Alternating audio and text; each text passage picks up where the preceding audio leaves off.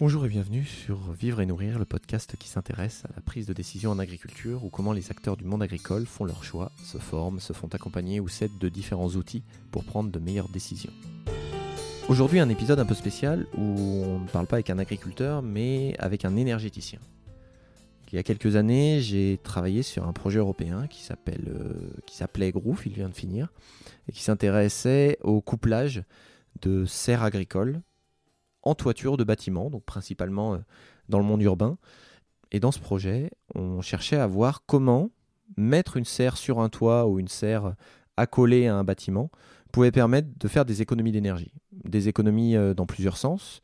Déjà parce que le bâtiment va perdre euh, de l'énergie par la toiture et donc en mettant une serre, notamment sur le toit, on récupérait une partie de cette énergie pour maintenir une serre hors gel, voire la chauffer, et on diminuait les pertes d'énergie du bâtiment en l'isolant et d'autre part parce que euh, la serre elle-même, il fallait la chauffer. Donc là, on pouvait mutualiser des équipements, euh, une chaudière qui allait être mutualisée entre un bâtiment et, euh, et la serre, au lieu d'avoir chacun son équipement de chauffage, ses réserves, etc. Et enfin, comme on se situait en milieu urbain, il y avait tout un enjeu de se dire bah, si on produit localement, on diminue les temps de transport, on sensibilise et on peut créer demain des villes et des moyens de production plus durables sur des petites surfaces. On parlait effectivement ici de petites surfaces.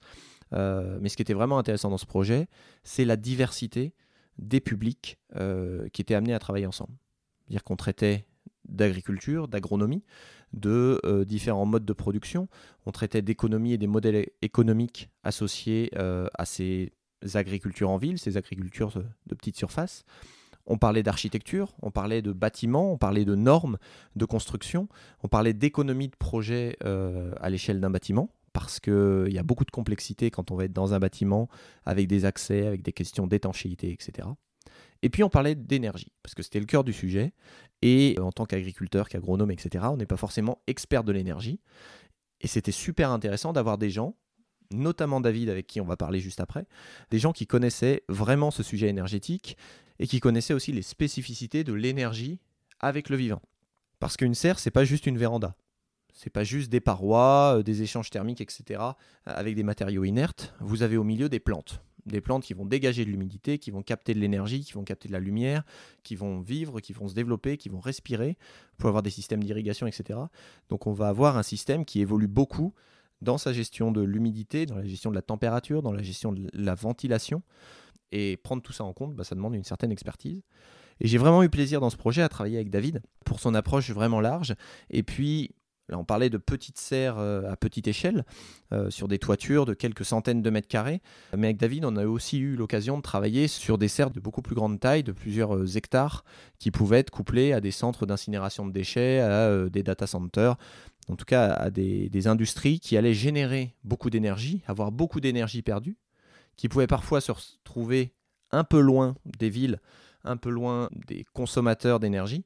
Et donc, ça pouvait être intéressant de mettre des serres à proximité ou de mettre des outils de production de transformation agricole pour permettre demain euh, euh, bah, ce couplage énergétique et que ce soit du gagnant-gagnant. Donc aujourd'hui, un épisode un peu spécial en anglais, parce que David Volk est allemand, il travaille en Allemagne et en Europe, euh, donc dans son entreprise, pour faire du conseil et de l'accompagnement sur des projets énergétiques. Et dans cet épisode, j'ai eu envie d'interroger David sur c'est quoi l'énergie, c'est quoi les enjeux énergétiques aujourd'hui, et qu'est-ce qu'on peut faire en énergie sur un projet agricole. Et vous allez le voir, on va parler d'optimisation un petit peu à l'échelle de la ferme, mais on va aussi se dire comment la ferme peut s'intégrer dans son territoire avec des couplages énergétiques, en se disant qu'il y a peut-être des ressources dans le territoire qui sont inexploitées et qui peuvent avoir un sens à être valorisées dans l'agriculture d'une façon ou d'une autre, et que c'est peut-être la logique territoriale et de repenser les flux à l'échelle du territoire qui permettra les plus grands gains énergétiques et la plus grande pérennité des systèmes de production et de consommation d'énergie. Je vous laisse à cet épisode en anglais, c'est une première, euh, avec David Volk et on se retrouve à la fin. So I met David Volk a few years ago while working uh, together on a, an European project called Groove. It was a project about uh, how to couple rooftop greenhouses and buildings uh, in order to save energy and CO2. And I really liked David's approach, both uh, simple and accessible, and uh, in the same way, very sharp, uh, quantified, scientific, to account for the impact of energy choices in agriculture projects, and to study, compare solutions. Sometimes uh, very simple solutions, sometimes very uh, complex and costly solutions, uh, but all solutions that can be implemented to reduce the share of energy in agriculture, agricultural bills for economic as well as ecological uh, reasons. And that is why I wanted to ask David about uh, his background, his projects, and the link between uh, energy and agriculture from his point of view.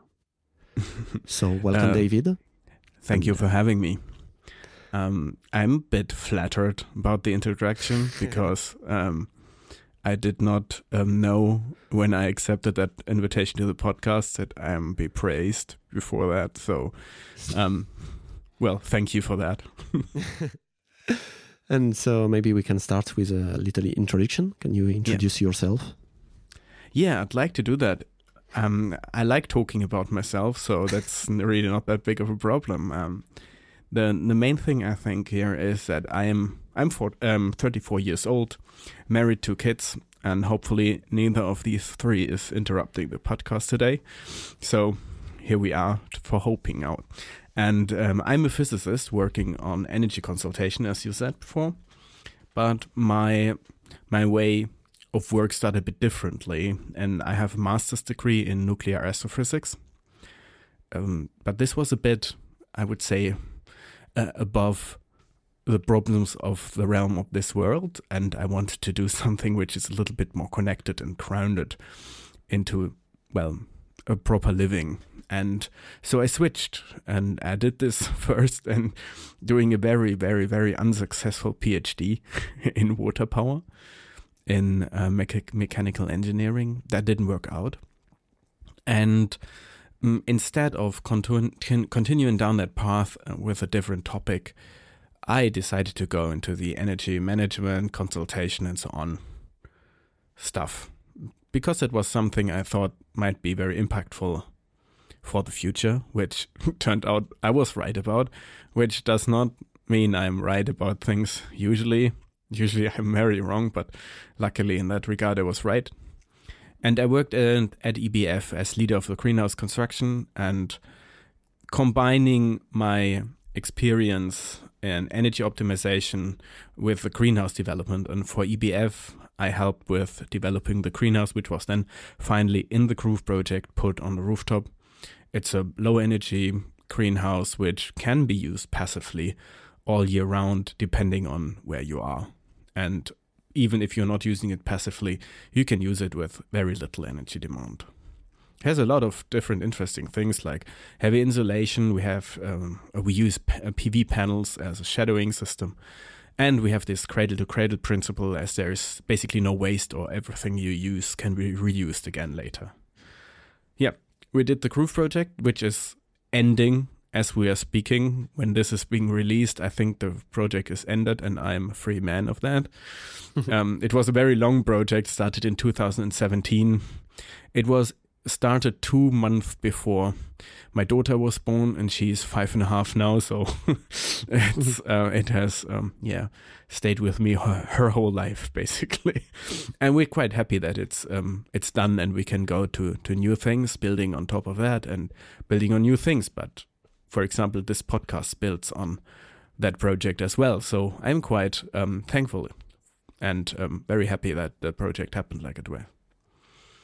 Yeah, and um, yeah, I worked at EBF, and since uh, since very yeah like beginning of March, I've started my own company and are focusing a bit more on the energy consulting um, aspect of my of my work and not so much on the greenhouse anymore.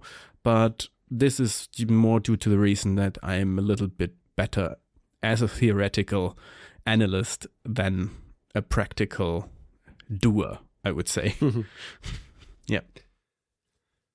Okay, maybe just a bit more uh, about the greenhouses because for I think many people a greenhouse it's it's just a greenhouse, so it's uh, just some Yeah. plastic or some glass with plants uh, growing inside. But uh, in fact, on a energy uh, point of view. It's not just like that. If you can just de- detail a bit what you call a greenhouse and what did you do on the greenhouses uh, in Groof Project, for instance. Yeah, so the first part of the question would be in regard to the greenhouse we developed. It is a very special greenhouse. It's a lean-to style. That means the backside of the greenhouse is is opaque, so there's no light coming through, and with a part of the roof is also opaque. We have the side walls completely insulated, and we have a large arc arc in the um, in the front, which is directed to south, which gets the sunlight in. We're using high transparency ETFE double layered film so that we have high insulation values there too. We can have in the end when it's completely done and completed the greenhouse can roll down a thermal blanket which makes the greenhouse basically building standard a residential building standard in transmissive losses. And it can be used if there's rain or snow outside. No does not make any difference for for winter. Sometimes you would need um, assimilation lights obviously. But even if you're not using any additional energy source inside the greenhouse should not drop below 5 to 10 degrees in winter even in winter because of the good transmissive properties and the heat storage possibilities. Heats up very quickly and for summer we have these nice uh, shading um, possibilities with combined shading and electricity production adding i would say something which is missing in agriculture right now. And the system itself can be i think introduced into basically every greenhouse there is. Um, needs maybe a little bit adaptation first but i think going that way is quite an interesting spin on the topic of shading for example. And using mm, like basic techniques i was just consulting uh, some people from the Groof project like the second open call. We were doing changes to the to the their greenhouse to improve energy efficiency. And parts of it for example introducing some insulation in parts where you really don't need transparent surfaces for example at the north side of the greenhouse or up to the height of i would say 70 or 80 centimeters like the height of the growing system. If you're building in on the ground then maybe you have to do it a bit differently but you can reduce the heat uh, the heat losses quite a bit especially if it's a smaller greenhouse. And we're using some well also traditional techniques like putting the heat yeah the uh, like heat transfer shields and so inside. Mhm. but this is like basic stuff. I would say going a bit further and using the greenhouse as a heat collector for example that you use in the transition period from spring and autumn using the greenhouse to heat up but don't heat up too much and use part of the uh, heat energy which is gets gathered in the greenhouse to use it as heating in the building below or in a joint building for greenhouses which are not on top of a green uh, of a building for example and i think these are quite interesting topics and introducing the the PV into or onto rooftops next to greenhouses or into the greenhouse themselves is a quite important topic here too. PV meaning uh, photovoltaic. I- yes, yes. Um, yeah, yeah, you're right. Um, photovoltaic in combination with a heat pump Mhm. gives, in some cases already, in most cases in the future, better, better efficiency than using a thermal photovoltaic. Uh, sorry, th- thermal solar. Okay. Yeah. Okay. As a farmer, usually if you, if I want a greenhouse, I just uh, find a greenhouse builder. I uh, say I want a greenhouse, and say, okay, this is your greenhouse, and there is not so much as a small farmer, so much optimization, so much uh, energy uh, discussion. Usually, you just take uh, what is uh, offered by the greenhouse builder. So, what do you do? When do you speak about energy in this kind of project and about energy optimization and greenhouse design and other uh, energy energy projects? Yeah. Um, so I think we have to split this question into two pieces. One is when do you have to talk about this? And I think most of the people make the big mistake. They say, "All right, I want to start something now, and the energy aspect is something I can move to the back of the line. And then they end up with a problem because you have then you, you well you need to um, to to solve a problem which is very hard to solve in the end when it would have been better to solve it in the beginning right? So talking about it in the beginning like don't put an old oil boiler in there and think about that okay we'll solve this problem later. But i also understand that it's quite expensive going in there with not so much knowledge about that. And then in the second part is like a traditional greenhouse itself is all already quite energy optimized as it gets because the big reason we could build these low energy greenhouses was that we would build very small units.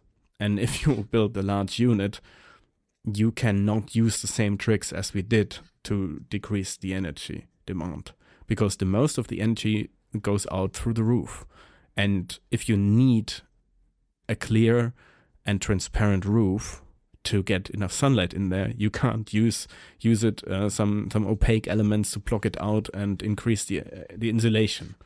Right now, there is nothing on the market which gets a, very good insulation value as well as a good transparency value. Obviously, you could use a good material like the ETFE film, for example, in a double layer. um, in a double layer, they have like a U value of 3.0 and still have 90% transmissive properties, which is really good, but it's not good. It's comparatively good, relatively good, but it's not actually good. mm-hmm. So, and getting it, um, getting it down is is quite hard. And using glass, for example, has some different problems. Even insulated glass is also problematic and expensive and heavy. And so so you get this is quite hard and i think the most important aspect here is to think about how do you get heat into the greenhouse and i think with that that is the more interesting question than getting it more op- energy optimized in the end because you will have um, if you use as i said uh, an oil boiler you will just have dirt right? this is just like it's really dirty, and uh, you'll have exhausts which are really bad, and you need treatment of the exhaust air, and so on and so on. Using maybe pellets or a wood burner because you have an adjoined forest. Well, that's a better idea in that regard. You, this is, but this is not a question I can answer very easily like that for all cases because this is a case to case analysis is necessary and also not so easy to execute in the end if there some is there if there's a framework or some rules in the municipality which don't abide and so on. This is like it doesn't end there. But my my most or my I would say the thing I'm very fond of within the Groof project was getting the nice interconnectivity created where it never was before. And I think this is like going with the synergies is the most important aspect and using already existing energy flows. And this can be something for farmer, which are also quite interesting. Like a cowshed, for example, is warm. Using it next to greenhouse might help, might be helpful. Obviously, this is not there is not a large heat source also available, but um, composting is also a good point. Mm, I'm working with my brother on that right now. He's building compost um, deposits and large large fields for composts and their idea is to extract heat of the compost process out and use it in like a residential area next to it and and this is quite for for example these things are i think where we need to go a bit more in the future to get there but an isolated agricultural um, point, basically, which a farm is, might be a bit complicated to connect into that. But you should think about it from the start. okay, so if I understand well, the idea is not to optimize just a greenhouse and so on, stuff can be done, but uh, it can be a bit complicated, and it will depend on the production, on the size of the greenhouse, the objectives, and so on. But your work is more about connecting different energy demand, energy offer, and to see how on a big farm with different uh, production, on a city, on an industrial area, how you can connect different flows of energy and see what can we do with all that and optimize in their connection and not for themselves. Right.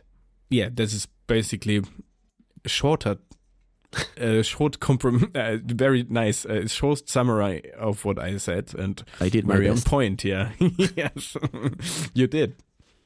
Okay, and so the idea is optimize uh, all the cost and maybe using more renewable energy. right yeah. For example like uh, I, in, in Germany right now there's a big debate about e-fuels. I don't know if you've heard about that e-fuels being uh, fuels made from electricity. So we're Okay. using excess energy from when the grid is overload and putting it into methane, for example, and creating fuels out of that. And the idea is quite nice as it gives like the German heavy auto industry like the like the last straw they can pull for still continuing with their combustion engines, but we need that or these e-fuels in areas where we need energy de- uh, high energy density fuels for example in agriculture. And i think that here there is not much to do except like using every shed you have every hall you have to cover it with pv going into the agri pv um, lane and putting it up on your fields because it's quite good idea actually especially for for countries like France or Spain or Italy, which get oh southern part of Germany, which ha, which get a lot of sun, and in most of the cases get too much sun. Uh, we will have more problems in the next years with um, dry periods where we don't get enough rain. This is a different topic completely, but we need to build more trees. Uh, sorry, we need to plant more trees they're Yeah. building them themselves. Like a lot like a trillion i think. So this is what we have to do. Otherwise we'll have a problem. Also one time quite funny anecdote here is that i read a study i don't know if it's really true but that the sahara is man-made more or less because they were chopping down so much wood for making warships so that they killed the complete uh, so they killed the jungle and then it went from well they obviously didn't cut down the whole area of the sahara but this was basically a result of something like this. And i think if we could destroy it we can maybe repair it again. And i've seen quite a lot of really cool approaches um, mainly coming from africa for reforestation. So i think this is a big one too because wood is energy too right? That's a cool thing. What can we do on a farm? And uh, who can do that? Can uh, small farmers work on energy? What are the main issues in energy? And what Mm. can uh, somebody in the agriculture sector do? I think that it depends quite a lot on where they are in their operation. If they have done some things for years, I think it's quite hard to change that so substantially to still main and still maintain a proper operation. Sometimes that might be working, but I think that there's one big problem. I need to coin a term for that. Maybe you can help me with that, but eh, from a, there was a time when energy was overabundant and very cheap and that led to behaviors and yeah generally behaviors which were based on that overabundant and cheap energy and now as the overabundant and cheap energy is is going away we are, we are having problems. Like in Germany for example we had I think people were living on or per person you had like 25 square meters for your apartment and today it's over 70 so like this space has to be heated up but you don't actually need that much space for you but you have it anyway uh, same goes for transportation. I think here the suburbans in the us are a very good example where you basically you can't live anymore if you don't have a car because they're only connected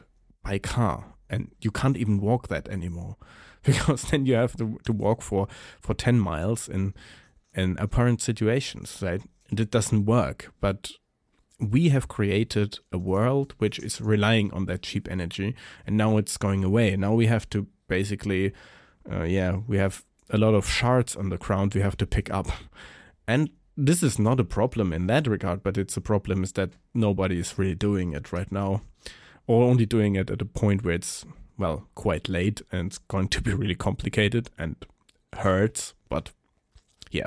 The ones who are starting earlier um, most probably I will be having a much nicer time. Yeah and so uh, to coming back to your question like everybody should think about like the two main questions are basically is there energy available?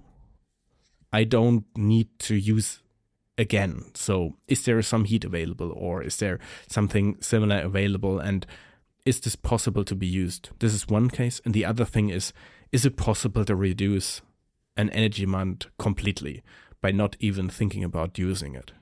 And we since uh, the covid hit um, was quite i would say the crazy time. I think everybody would agree to that. But it also showed that you can work from home. And if you can work from home you don't need to drive to your to your workplace. And that is re- then you need a reduction in office spaces and you need a reduction in traffic. And this is something you don't actually need to spend. There is energy you don't need to spend. And i think in the agricultural sector there are a lot of not even energy but i think it's more of a material flow things which can be connected. If you use compost again for example instead of different fertilizer which is like the Haber-Bosch um, uh, fertilizer. It's very energy intensive. Maybe don't do that. Do something else. But at one point stuff like that is going to be so expensive that you are you can't do anything else than actually use your compost again because the fertilizer gets too expensive. And stuff like this will happen. But if you're adapting early you'll not have that much pain in transitioning. And a lot of that transition has to come very quickly for a few people. What you say and also what uh, i learned from the Groof project is uh, everything is energy. So if you want to right. to to talk about energy you have to consider all of your production system or everything you're doing every day. You have to reconsider right, yeah. it. And so i think uh, for myself the, the difficulty is what is the priority how do you understand your system or how do you try to understand what could have the biggest impact or uh, Mm. what can be very uh, effective both uh, economically and energy uh, co2 environment uh, point of view and as everything is energy i think it's very hard when you don't have the energy background Mm. to to understand and to see okay what can i do and what are the priorities Yes. Um, that's a very good question, and also one I basically can't answer. Really, it is. yeah, Okay. I'm, I'm sorry to say that because there is, first of all, there are a lot of energy experts out there, uh, for in the building sector especially, and a lot of that does not translate very well into the agricultural sector, because the the laws are different. I, especially, and this have a caveat here. Um, I'm coming from Germany. That means that the laws we are having are a little bit different than the ones you have in France, for example. But I'm pretty sure that they're aligning quite, uh, quite much since the European Union is basically giving the baseline for the laws. So, what I, what I would suggest here is not only like the second part I said, like don't spend energy you don't need to spend, also goes to don't replace a system which is running, even if it's for now not perfect. Like if you're having a plastic based NFT system and you don't want to use plastic anymore, that's fine. But you can use the plastic as long as it works. Don't throw it away. Right? So here there is not much to save. But like a very general rule could be that you should or you could start with building PV systems because this is something which pays it for itself and stuff which pays for itself is always better than stuff you have to pay and it doesn't pay for itself mm-hmm. so I, I would suggest to do that this is the first step and if you have enough power for yourself for example because you you will know how much power you need on your farm for a year. And now try to go to aim for that point as a first.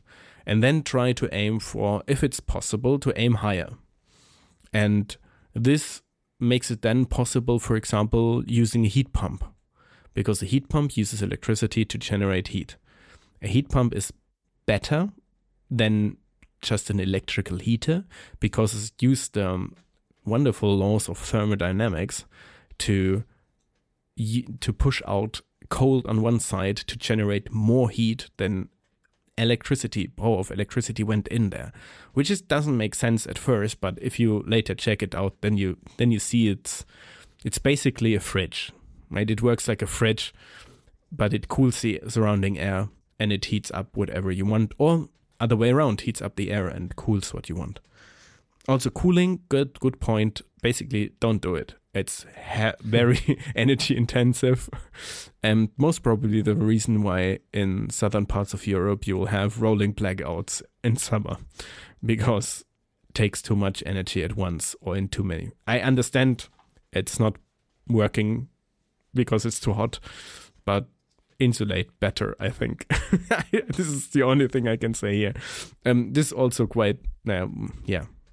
It's just historically grown. It's complicated to change very quickly. And and now that you have a heat pump and you have PV system now you can think about insulating your house is one thing or increasing the energy efficiency of your greenhouse if you have one.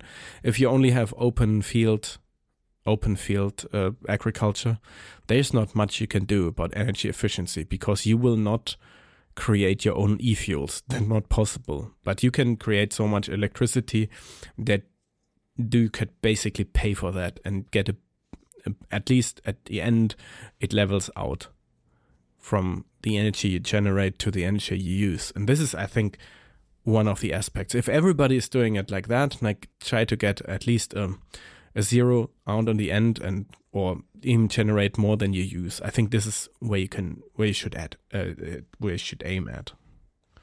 Okay nice program. Well it is yeah but you need people who support you can help yeah. you and calculate how much you need for that and do all of that stuff. And that is not not easy or not something you know you can easily do. So you need people who do that but people yeah. who install PV panels they know how to do the calculation how much they will gain. So you can you you don't actually need somebody like like me for that if you know if you know where to go. Okay. But for the di diagnosis uh, it can help? Yeah it can. Yeah obviously okay. right? If there's somebody there so for my favorite thing is going in in a in a well in a plant or in some industry in the producing industry go in there and and look at all the stupid mistakes they're doing and show them how they can save with a few ch changing a few levers and you'll get 20% of savings. Right? This this happens sometimes. Um, once yep. I had I had a measure for people of a swimming pool um, it was something which um, had to pay back like the measure like was 3000 euros or so. And um, they had energy savings of over 40,000 euros a year due to that. Like this paid for itself so quickly they couldn't even look right? And stuff like this happens quite a lot. Okay so you work yeah. a lot uh, in a non-agricultural uh, system so more in industry and or services? Yes. Um, because it's easier is... to to save uh, energy and so to get paid to save energy. yeah. Uh, well, yeah. So the agri- agriculture does not pay well. That's right. um, for that, no, no. But um, as I said before, if you have a large greenhouse, for example, you have a high energy demand. But if you're producing glass, for example, or doing some, I had, I was in a plant last year which were doing screws like the they have an energy demand which is so astronomically higher than the one you will have in agriculture Yeah. or for just one farm for example or even if it's a very large farm large agriculture company the energy savings are nothing in comparison to what you can get out of of the industry and there are a lot of things I just read about how to produce steel without CO2 emissions, for example. If you can achieve that, that would change. Like this is like a substantial change for how this world pro- progresses, um, and you will you will get that. But I will work. I will work basically for everybody who has um, well achieves enough to pay me i would say. It doesn't make any sense to go to a residential building where a family of two to five people is living and saving them like 20 or 100 euros a year when they have to pay me two to three thousand for example to do that. So that doesn't make any sense. But everything above that as as soon as it's basically paid back in a year or so, it makes sense, even if it's a small agriculture uh, company or it's a small farm. And I really enjoy working with municipalities and using and creating like larger residential areas where people can can live with a district heating system which uses quite large energy or readily available energy maybe from industry and to connect it as i said with a compost plant connecting that to a residential area. Despite the smell, it should be a really good idea. It's not a problem. They are using some membrane. It does not smell, but I just want to tell that. And then when you work with, uh, I don't know, industries or municipalities, is there any project where you can see that uh, they have more energy that uh, needed, and so they are reflecting about uh, putting greenhouses or uh, uh, using the energy, the free energy, to Mm. each greenhouses and so on? Because, for instance, Groof Project was just uh, putting some, uh, most often uh, small greenhouses on roofs Mm. uh, to to use the energy of the building. But if you, you talk about uh, glass industry, uh, screws industry, there was a lot of uh, energy. Mm. Maybe some uh, low temperature energy that can be used for other stuff. And uh, do you see uh, in these fields that are quite uh, isolated from agriculture the idea of connecting uh, different sector, putting agriculture around, and Yes, of course. I think I think this is one of the main problems we have right now is a bit of a segregation of industry, horticulture, and residential areas. I mean, I understand it. I don't want to live in an industrial industrial area. Also, I don't want to live on a paddock. I had enough sheep in my life already, and um, but like getting a better connection between them is, I think, good good idea. Like the the university I was studying in, they were generating heat at one side of the campus, and then they had a different campus, which was way like I think had a distance from three to four kilometers or so, and they were using the heat generated on the one side and transporting to the other side, and that was working really good.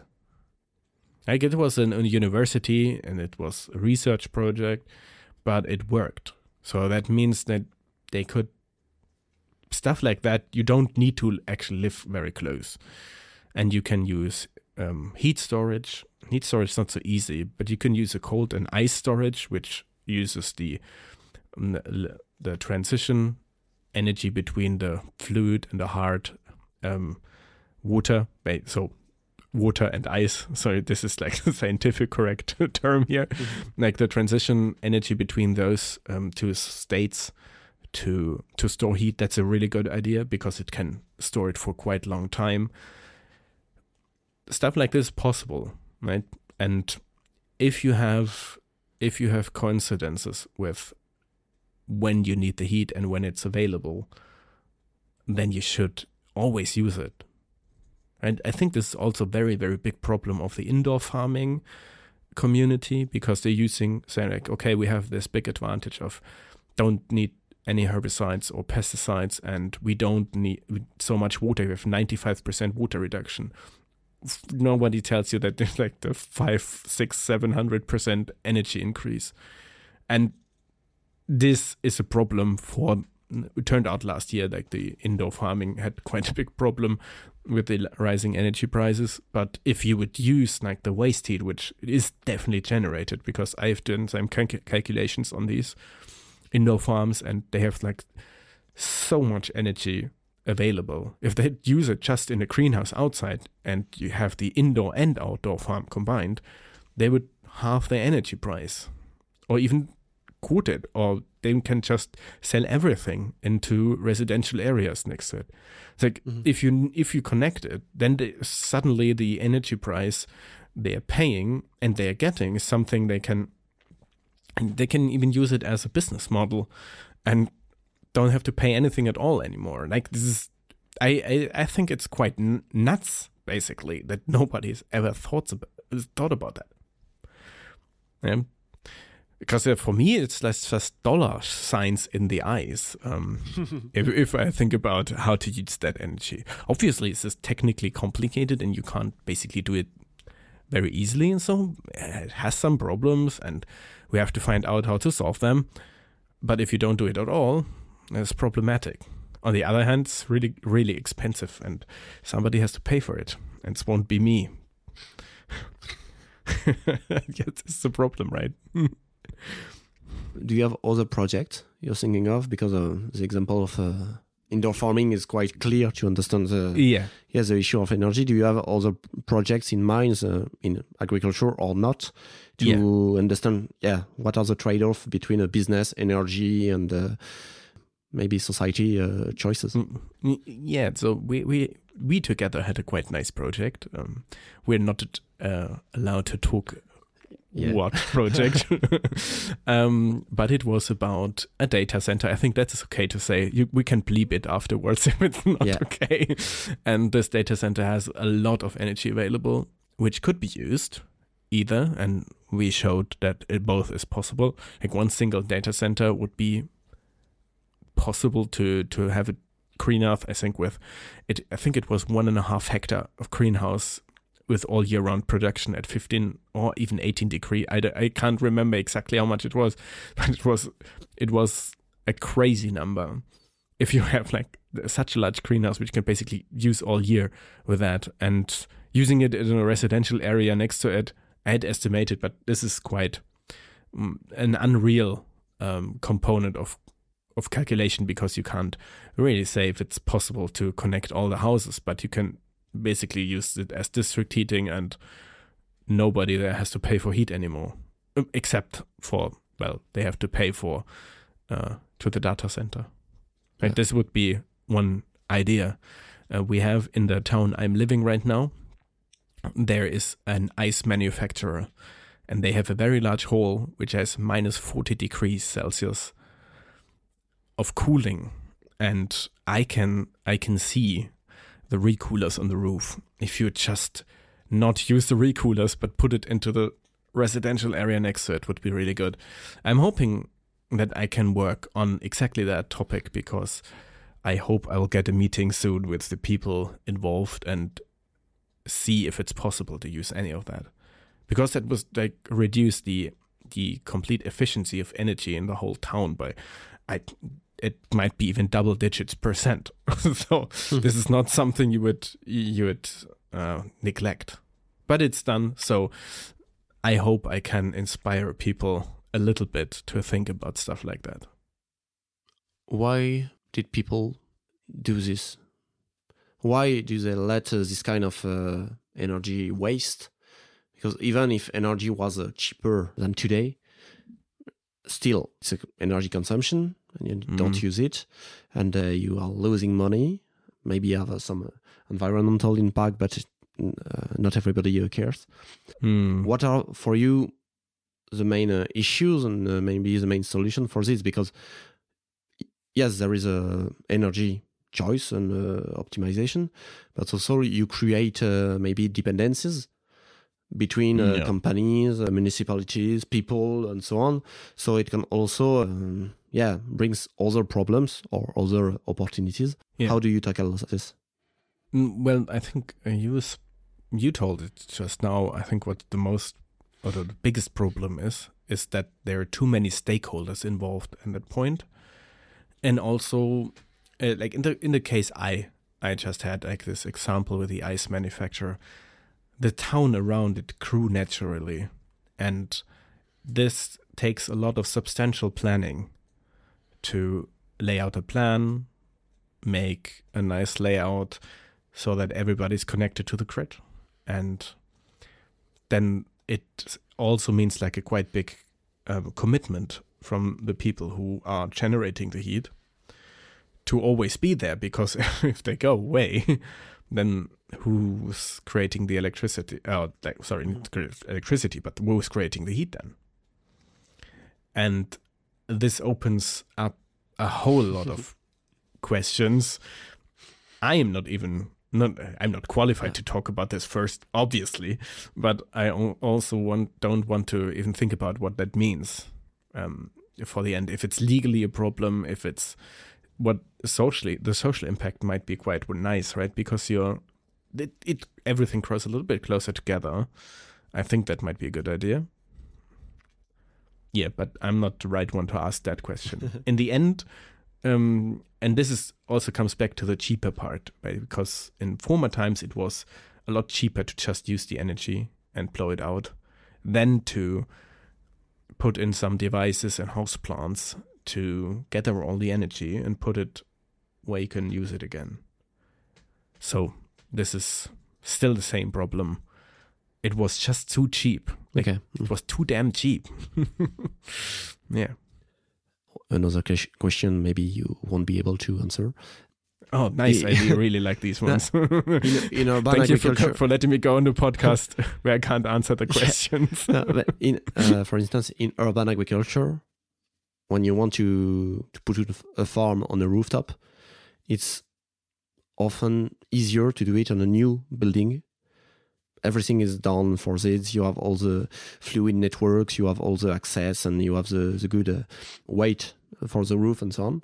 yeah. But on Yeah, an the existing building, and you can and so uh, design it. Yeah. with your example of the the ice uh, manufacturer on an existing building with existing uh, systems. Everything exists. It's not perfect but it exists. And so mm, sometimes it's quite uh, difficult to change some things uh, that exist. And uh, more easier to dream on a new project even if uh, at the end you're not sure it will work but uh, at, at least you have dreams of the of the Mm. project. Yeah, I think pioneers are here what we have to look at. I just seen a documentary about a, a town in southern Germany which is which decided like 30 years ago to go plus energy and and they just did it. Like they have not used um they have had a net positive energy demand basically for the last years. And I think if you look at that and say, all right, how can I do something like that and then just scale it up? And I think this is the way to go. Maybe going to the ice manufacturer is a too large project. For, for me at least, right? Obviously, Mhm. I can't do that myself. But um, maybe there is some smaller company also has quite a lo- lot of coal cooling um, done. Maybe some or maybe a supermarket, and then we can do the same because the, the supermarket will most probably not going away, and they will not lose their ability to cool. So this is quite stable, I would say, and maybe use it there and check out and make well, is it is it feasible? Make a feasibility study, do it, and check if it's if the results of the feasibility study. Uh, showed that the reality was exactly the same, right? You, you don't know that. Um, yeah, doing science is really nice, but sometimes you're getting confronted with reality, which is Mhm. not nice sometimes. Right? And um, yeah, you just have to walk forward here and then create create things which show that it can be done and then go to the next step and show people that it can be done do some quick calculations show them that it's not only can be done but it's only quite economically feasible and also economically a good idea and then do it. It's about i would say yeah. Okay. just do it. To remind, yeah, if you know it right? And in my case in my case it is basically what i'm doing every day or trying to do at least every day. Finding new ways to do something or finding other people's who did something new Mhm. and then adapting that. Right that's quite quite the idea here to go that way. And for small agricultural um, companies or small farms and their farmers, I think like going the way with the PV is here is the best idea, and then just going on. Because if there is no some some some substantial change in how we how we drive around with tractors, then then there will be no Yeah. change for these people. Yes, is yeah. If you're so relying on that, it's it's like that. Can't change it that much. okay. I think we did a great, uh, a great tour about uh, energy.